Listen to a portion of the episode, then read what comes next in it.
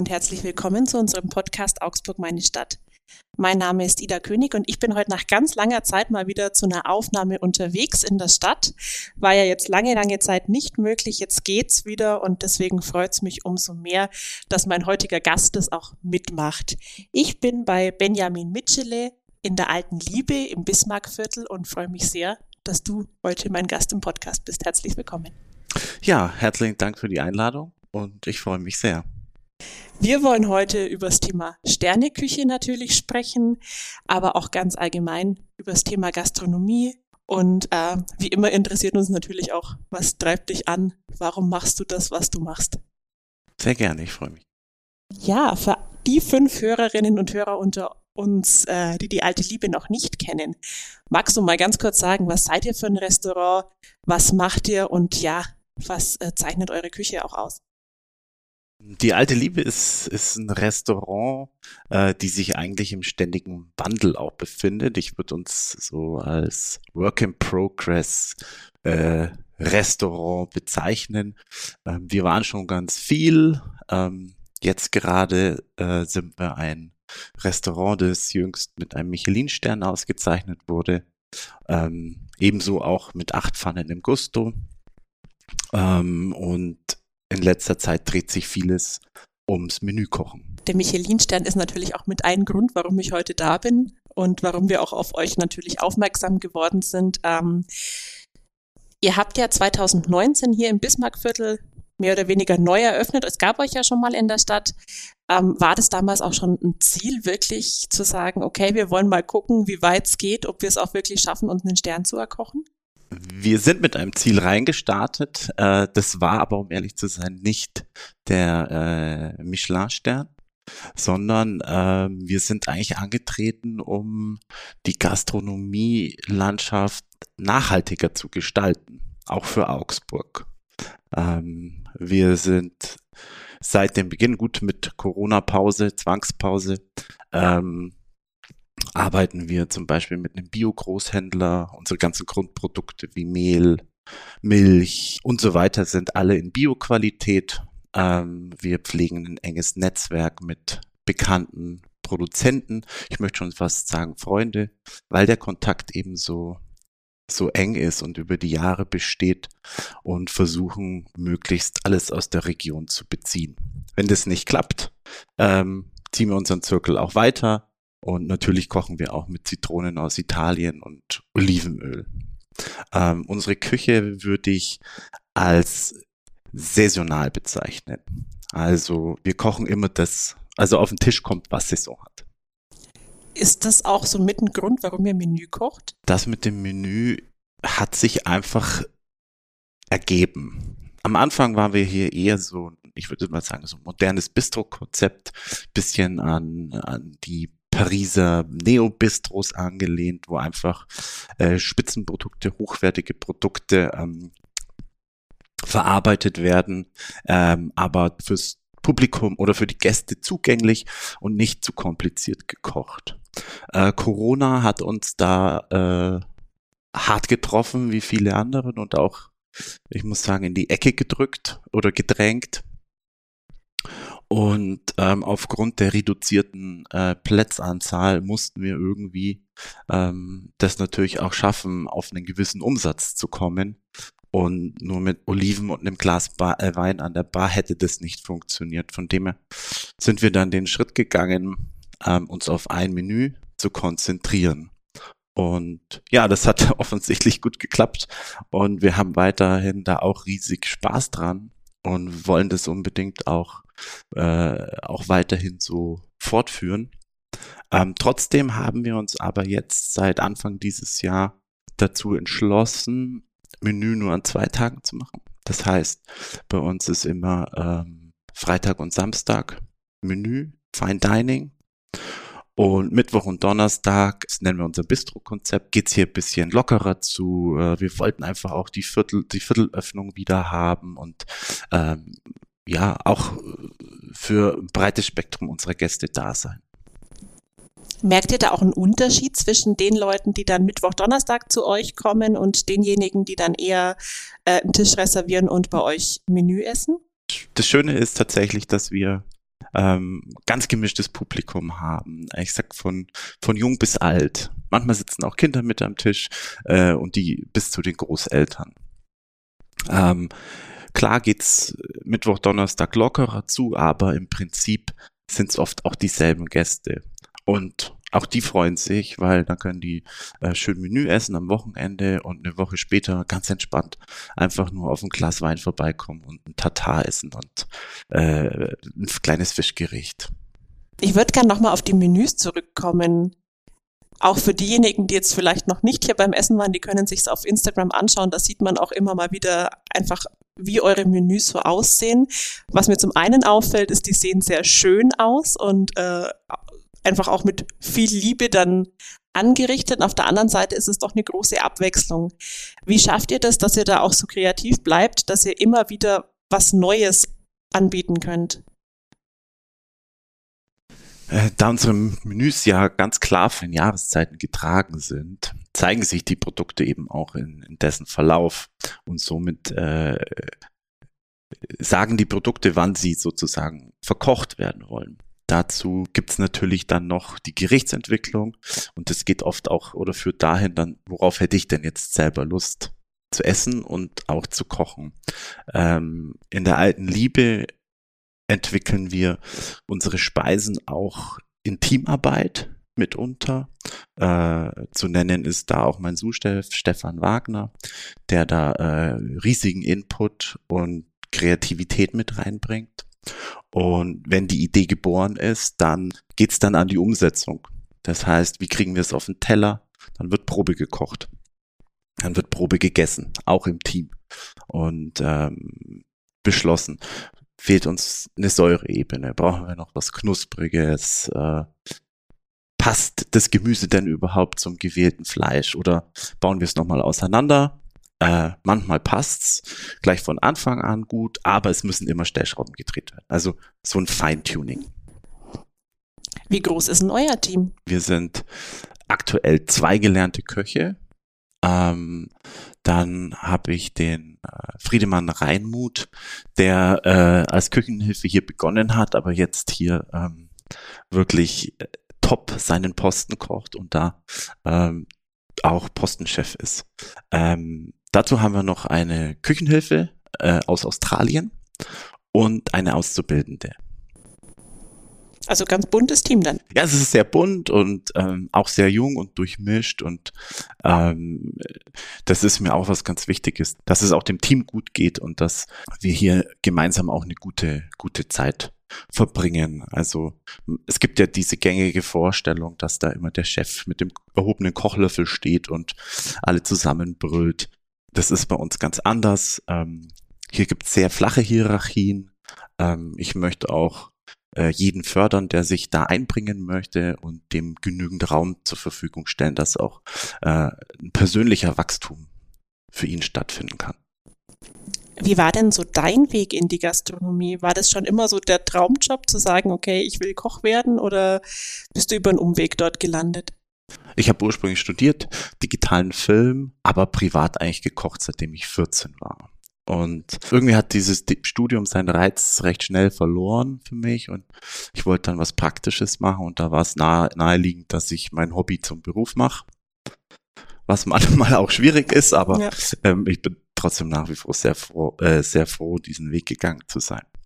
Ähm, ich habe dann meine Ausbildung im Augsburger Magnolia gemacht, zuerst unter Toni Ludwig, der aktuell das Tafeldecker in der Fuggerei leitet und den zweiten Teil meiner Ausbildung unter Franz Fuchs, hm, ein bekannter Augsburger Sternekoch. Nach dem Abschluss der Ausbildung habe ich mich dann Hals über Kopf erstmal selbstständig gemacht und äh, für zwei Jahre äh, das Café Lilium geleitet und in den Sommermonaten unter Eigenregie gepachtet. Danach habe ich mich auf den Weg gemacht und ähm, habe so meine, meine Wanderjahre als Koch äh, durchlebt. Zuerst hat's mich kurz nach Hamburg verschlagen, aber dann nach Berlin und da bin ich dann auch für dreieinhalb Jahre geblieben. Hab da auch zuerst in Richtung Sterneküche geguckt. Interessanterweise hat mich mein Weg dann aber in ein sehr nachhaltiges, nachhaltig arbeitendes Restaurant getrieben. Das war Slow Food Mitglied, äh, Bio zertifiziert und also mich hat's dahin gezogen zum einen und äh, da habe ich dann auch gefunden, was mein Weg in der Gastronomie sein kann. Und ja, dann gab es die Möglichkeit, die alte, alte Liebe in der Ludwigstraße zu übernehmen. Und da habe ich nicht lang gezögert und ähm, habe dann quasi diese, dieses Abenteuer alte Liebe begonnen, um mit, wie eingangs erwähnt, dem Ziel, das Schritt für Schritt immer nachhaltiger zu machen. War das dann auch für dich relativ schnell klar, dass du zurückgehen magst nach Augsburg oder wäre das auch eine Option gewesen, wirklich in Berlin zu bleiben? Also ein Teil meines, meines Herzens hängt schon noch in Berlin, aber äh, warum ich nach Augsburg äh, zurück bin, hat auch mit der Liebe zu tun gehabt. Und zwar meine damalige Freundin, jetzt meine Frau Ines, habe ich nämlich kennengelernt, als ich nach Berlin gezogen bin. Das war nicht immer einfach, aber ähm, naja, wir sind jetzt verheiratet. Also war es zwar nicht einfach, aber nicht unmöglich. Nein ein anderes Klischee über die Gastronomie. Du hast es vorhin gesagt, also man hat oft so dieses Bild, in der Küche wird viel gebrüllt und der Chef hat viel zu sagen. Ein anderes Klischee ist ja auch, dass für Privatleben ganz wenig Zeit ist, weil man eben immer zu den Zeiten arbeitet oder oft zu den Zeiten arbeitet, in denen andere Menschen Freizeit haben. Ähm, wie ist denn das bei dir tatsächlich im Alltag? Das stimmt komplett. Es ist für uns in der Gastronomie Tätige schon schwer mit der Freizeit, weil wir ja auch dann immer arbeiten, wenn alle anderen frei haben. Ähm, deswegen habe ich schon vor Corona hier die Vier-Tage-Woche eingeführt für äh, alle Mitarbeiter. Einfach, weil wenn man über Nachhaltigkeit spricht, dann muss man einfach auch an, an sich selber und die Mitarbeiter denken. Und auch an diesen vier Tagen schaffen wir, ich sag mal, eine 40-Stunden-Woche locker. Ähm, Wie es mit der eigenen Freizeit ist, äh, ich brauche nach so einer Arbeitswoche auch immer erstmal so einen Tag, um, um wieder so ein bisschen zu regenerieren, weil es sehr intensiv ist. Und dann habe ich sozusagen noch zwei Tage, in denen ich mich dann, äh, eigentlich arbeite ich dann natürlich auch, weil ich muss Bestellungen machen und mich um äh, dies, das und jenes kümmern, aber da ist dann schon genügend Zeit. Und wenn man sich die wenige Zeit, die man hat, dann so setzt, dass man dann irgendwie wertvolle Dinge tut für einen, dann ist es auch vollkommen ausreichend. Also ich schaue, dass ich äh, meiner Leidenschaft dann auch in meiner Freizeit folge und gehe so oft wie möglich essen. Da hast mir jetzt eine Steilvorlage gegeben, die muss ich natürlich aufgreifen. Äh, ich wollte noch was anderes fragen, aber das äh, hebe ich mir für später auf. Ähm, wie ist denn das, wenn man selber einfach so auch fürs ja, fürs Kochen, fürs Essen, dass einem das so wichtig ist. Wie gehst du denn dann selber essen? Also kannst du das dann auch mal ausblenden oder bist du da immer am gucken, was die Kollegen so machen? Ich sag mal, es ist beides. Also zum einen äh, ist man natürlich interessiert, was machen die Kollegen. Ähm, zum anderen hat es auch damit zu tun, seinen Geschmack zu schulen. Ähm, fein hinzuschmecken, wie ist das ausgearbeitet. Und äh, das hat ja für mich selber auch einen oder einen enormen Lerneffekt. Also das ist mir aus dem Grund sehr wichtig. Aber es sind immer wunderschöne Stunden, die ich mit meiner Frau zusammen genießen kann und ähm, wo man dann einfach, ja, einfach genießt und ähm, ein gutes Fläschchen Wein dazu trinkt und ähm, reden kann und äh, auch vielleicht über über zukünftige Projekte oder ähm, auch manchmal was vielleicht nicht so gut gelaufen ist. Wenn man jetzt selber so viel auf Nachhaltigkeit achtet und natürlich auch auf gutes Essen, gibt es dann, ja, ich sage jetzt mal Lokale, wo man vielleicht tendenziell eher nicht hingeht oder wenn man dann mal feiern geht, äh, holt man sich da mal nachts um zwei einen Döner oder sagt man, nee, also sowas geht bei mir eigentlich gar nicht? Ich würde sagen, ähm, alles ist erlaubt und ähm, das wäre jetzt auch fatal, wenn man dazu dogmatisch wird. Ähm, weil wenn es der Döner mal nachts sein muss, dann muss das halt sein. Ähm, obwohl das schon lange, lange her ist. ähm, nee, man sucht sich schon ganz gezielt Restaurants, in dessen Arbeitsweise man interessiert ist.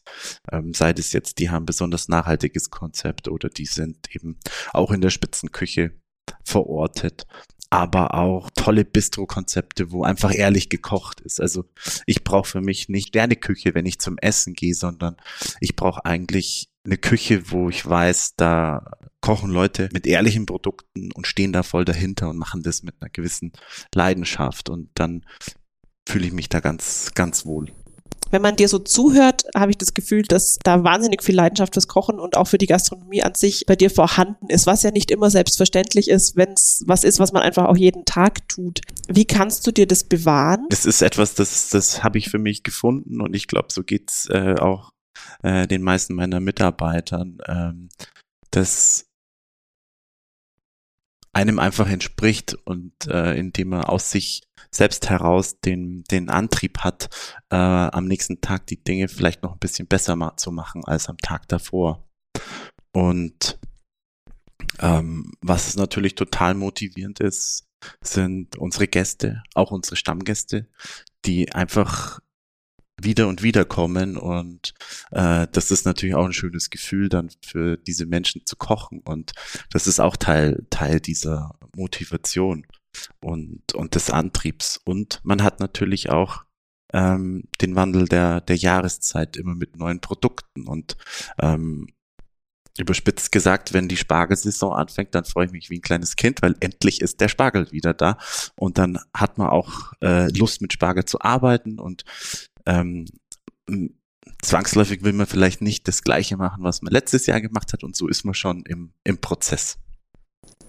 Das kann ja sehr schön sein. Das kann aber ja einen auch selber irgendwo unter Druck setzen, oder? Also gerade wenn man jetzt einen hohen Anspruch an sich selber hat und dann hat man Stammgäste, die immer wieder kommen, man muss ja auch immer wieder was Neues liefern. Und dann habt ihr eine Auszeichnung, die ihr ja vielleicht auch halten wollt. Wie geht ihr mit so einem Druck um? Oder spürt ihr den überhaupt? Natürlich ist, ist Druck spürbar. Ähm, das ist, kommt stark darauf an, wie man damit umgeht und äh, wie gut man das schafft, den sich selber nicht zu groß zu gestalten. Ähm, jetzt in Bezug auf zum Beispiel den Michelin-Stern, da ist es, da ist es so, den habe ja nicht ich mir uns gegeben, äh, sondern den haben wir bekommen für eine Leistung, die wir erbracht haben. Und von dem her ähm, denke ich da ganz, ganz banal, Schuster, bleib bei deinen Leisten. Ähm, du musst jetzt nichts groß verändern, sondern mach das einfach so, wie das das letzte Jahr auch war. Oder mach das einfach so nach den gleichen Prinzipien. Also dann wirklich auch zu gucken, dass man bei dem bleibt, was man, wo man auch dahinter steht, oder? Ja, genau. Und nicht, äh, und es ist auch wichtig, nicht zu viel zu wollen mhm. nicht zu große Schritte zu gehen. Und das meine ich ja mit diesem Work-in-Progress-Restaurant. Wir sind ein Restaurant, das immer Schritt für Schritt geht. Und erst wenn dann die Trittsicherheit da ist, dann machen wir den nächsten. Weil da hat niemand was davon, wenn man jetzt äh, bildlich gesprochen immer nach den Sternen greift und äh, man vergreift sich und es kommt dabei nichts rum. Wenn ein neues Gericht ansteht, dann kommt es auch erst an den Gast, wenn ich sicher bin, wenn ich das spüren kann. Ich muss das fühlen können, dass das, dass das jetzt passt und rund ist für mich und dann geht's raus. Und vorher eben nicht. Und äh, weil das wäre irgendwie auch das Schlimmste, wenn man hierher kommt und man kriegt irgendwas, was äh, ja halb ausgegoren wäre oder oder ein Schnellschuss. Von dem her ähm, nehmen wir das schon sehr ernst. Ist das was, was ihr auch lernen musstet, weil ihr vielleicht auch in der Vergangenheit da mal zu viel, zu schnell oder andersrum zu schnell, zu viel wolltet? Oder ist das was, was euch einfach schon immer ganz klar war, dass das eure Arbeitsweise ist? Das war von Anfang an klar, weil es nur so für uns möglich ist. Wir haben ja auch kein Finanzier im Rücken oder irgendwas, sondern das ist Inhaber geführt, ohne Fremdkapital. Und deswegen braucht es auch aus dem Grund eine gewisse Sicherheit. Wir haben jetzt einen Paco-Chat, da habe ich, den habe ich mir drei Jahre lang gewünscht, bis es dann so weit war, jetzt können wir uns den leisten und dann äh, geht's den nächsten, dann geht's von da an den nächsten Schritt und, und seinen Weg. Das musst du uns erklären, was das ist. Ein Paco-Chat ist eigentlich eine Hochleistungsfräse, mit der man Eis, Sorbets und Farsen machen kann. Also ähm, da wird eine Eismasse eingefroren und dann dreht sich ein, ein Messer dadurch in, in Höchstgeschwindigkeit und dadurch kriegt man dann eben so äh, fast schon cremige Gelato-Eise äh, hin. Ich würde noch mal ganz kurz aufs Team gern zurückkommen. Du hast vorher schon so ein bisschen erzählt, wer bei euch in der Küche arbeitet und teilweise auch ja eben erwähnt, dass die Kollegen schon länger da sind. Das ist ja, glaube ich, in der Gastronomie auch nicht so ganz selbstverständlich, oder?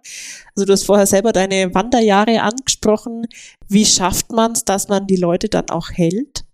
Also ich hoffe, dass mein Plan aufgeht, dass ich ähm, dadurch, dass ich eben Raum schaffe für persönliche Entwicklung, eben diese Entwicklung zulasse und, und fördere. Und das ist ja auch motivierend. Und ähm, wenn man jetzt auch im Service vorne nimmt, ähm, den Peter Kahl, unseren äh, ja, Serviceleitung und auch Sommelier, der dieses Weinthema so äh, für sich übernommen hat. Gut, der war schon immer so ein Weinfreak, aber am Anfang habe ich ganz viel in der Weinkarte noch mitgestaltet, aber der kriegt da einfach diesen Raum und äh, macht es halt jetzt so gut. Es wird, wir haben so eine tolle Weinkarte, die ist so gut kuratiert von ihm äh, und er kennt wirklich jedes Detail darüber.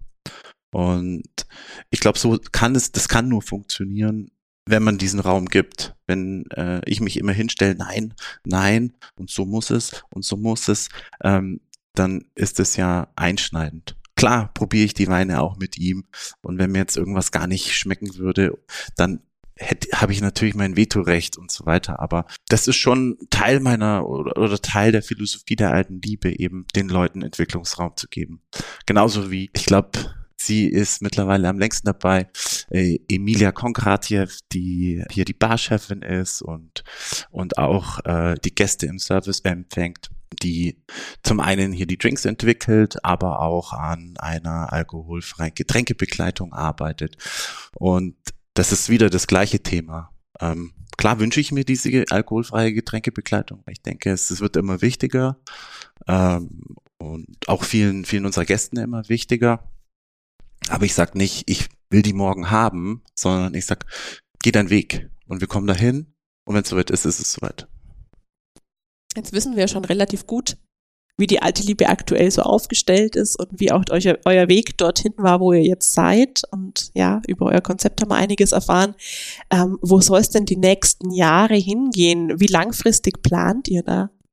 Durch, durch das äh, Zukommen der alten Liebegärtnerei ähm, also das ist eine Kleinstgärtnerei. Ähm, wir haben einen Teil in einer bestehenden Gärtnerei gepachtet. Also wir haben ein Tagwerk Land, das sind ungefähr 3500 Quadratmeter und ein großes Gewächshaus, mit dem wir quasi Gemüse für uns, aber auch äh, befreundete und ähnlich denkende Gastronomien in Augsburg, zum Beispiel das Café Victor, äh, Gemüse produzieren. Ein gesetztes Ziel ist definitiv, den Gemüsebaubetrieb immer besser mit dem Restaurantbetrieb zu synchronisieren und zu verknüpfen. Ähm, das ist ein total spannendes Feld. Wie kann man immer mehr in Richtung Selbstversorger gehen. Ähm, das heißt, ich muss dann oft, wenn ich Radieschen haben will für sechs Wochen, dann kann ich nicht einmal Radieschen pflanzen, sondern dann muss ich die immer im Versatz dann pflanze ich eine Woche äh, so und so viel, die nächste Woche so und so viel. Und da steckt ein riesen ja, Learning drin und äh, das ist auf jeden Fall etwas, auf was ich mich wahnsinnig freue. Ansonsten werden wir uns selber treu bleiben und ja, unseren Weg einfach weitergehen, Schritt für Schritt. Wo der genau hinführt, kann ich jetzt eigentlich gar nicht sagen. Ich glaube bloß, oder ich bin sicher, dass so, solange wir uns die Freude hier erhalten können, wir auch hier sein werden. Eine Frage noch zum Abschluss. Gibt's Dinge, die du als Koch selber gar nicht isst und auch nicht kochst? Und äh, gibt es Dinge, von denen du gar nicht genug kriegen kannst? Es gibt Dinge, die fasse ich nicht an oder, oder höchst ungern. Das sind einfach zum Beispiel Produkte aus Massentierhaltung ähm, oder äh, zu stark von der Industrie verarbeitete Produkte. Da versuche ich einen, eher einen Bogen rumzumachen, getreu dem Motto ist nichts, was deine Oma nicht auch gegessen hätte oder hat. Sonst ähm, habe ich mir im Laufe der Zeit eine Offenheit, was Essen angeht, angewöhnt. Auch, auch gezielt, weil wenn man jetzt als Fleischesser Fleisch isst, dann hat es für mich auch dazu gehört, dass man halt auch die Innereien isst. Und deswegen habe ich mir auch beigebracht, das zu mögen. Und wenn man offen dahin geht, dann kann man auch in Kutteln oder ähm, in den Nierchen was finden, was einen wirklich kulinarischen hohen Wert hat. Und äh, das ist mir persönlich auch ganz wichtig. Da ist auch einfach eine riesen Neugier nach wie vor. Wie schmeckt das? Wie kann man das zubereiten?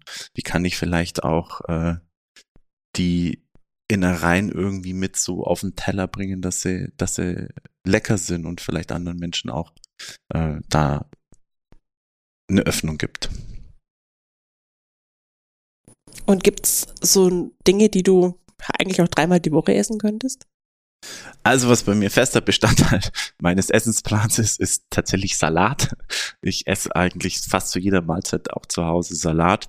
Und dann ist es wirklich so, ähm, ich versuche das auch im privaten Mix so saisonal wie möglich zu, zu erhalten. Äh, jetzt äh, ist ja gerade, fängt ja gerade die Spargelsaison an. Da gibt's bei mir dann auch tatsächlich gerne zwei bis dreimal die Woche Spargel, weil ich da mich so drauf freue. Ansonsten denke ich, ist meine Ernährung recht abwechslungsreich, aber zu Hause auch eher einfach. Also da gibt's ein, ein gutes Stück Brot, ein Stück Käse, vielleicht mal ein Stück, Stück Fleisch. Ähm, wie gesagt, der Salat, ein bisschen Gemüse dazu und ähm, das war's dann eigentlich auch schon. Eine Frage möchte ich, glaube ich, noch hinterher schicken. Jetzt hast du gesagt, Innereien oder sowas, das kann man sich antrainieren, dass, dass einem das auch wirklich schmeckt oder dass man da auch äh, ja neugierig genug ist, dass man sich da wirklich ranwagt.